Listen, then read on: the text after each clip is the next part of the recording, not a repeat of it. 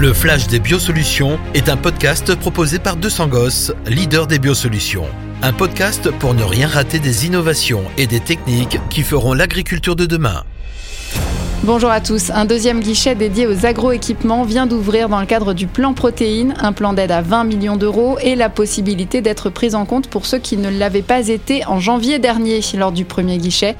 C'est donc le moment d'investir dans du matériel efficace pour gagner sur le plan économique mais aussi environnemental. Par exemple, en utilisant du matériel qui optimise l'application des produits phytosanitaires et qui réduit les IFT. Ce matériel existe, on y vient. L'épandeur Spando, par exemple, permet de protéger durablement les cultures de colza, maïs et tournesol tout en diminuant l'indice de fréquence de traitement de 30% un épandeur centrifuge bidisque qui peut se targuer d'être le seul sur le marché français avec une telle efficacité. Et pour cause, lors de sa conception, De Sangos a tout misé sur la qualité de l'épandage en évitant la casse des granulés. Spando les répartit mieux sur la parcelle et permet une efficacité durable avec un risque de délitement moindre et un effet plus long sur les limaces. Pour la gamme anti-limaces de Sangos, ils peuvent résister à 60 mm de précipitation en 10 jours.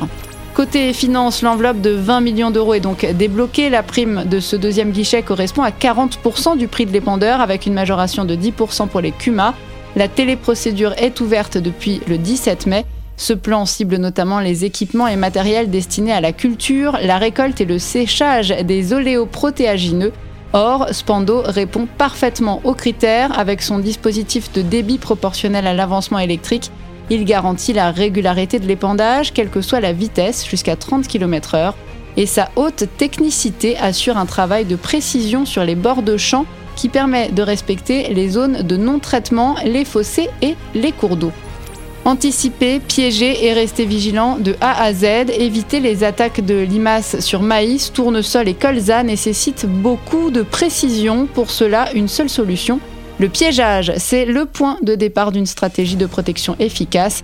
De Sangos l'a bien compris en créant l'Observatoire anti-limaces, le leader des biosolutions, a créé un maillage collectif fort.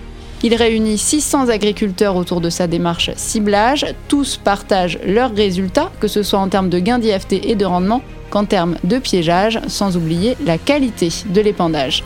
Les résultats de l'Observatoire anti-limaces montrent clairement que lorsque l'on fait des observations du piégeage de limaces, on baisse le nombre de traitements anti-limaces et on réduit ses doses de granulés de 9%. Autant dire un véritable gain de performance économique qui incite la société de Sangos à développer des outils encore plus puissants.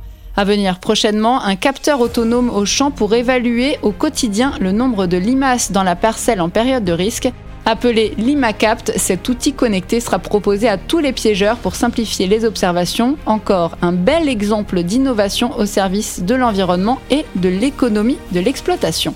C'est la fin de ce flash, merci de l'avoir suivi. Vous venez d'écouter Le Flash des Biosolutions, un podcast proposé par 200 Gosses, leader des biosolutions, pour ne rien rater des innovations et des techniques qui feront l'agriculture de demain. Un podcast que vous pouvez liker, partager ou commenter. Rendez-vous au prochain épisode.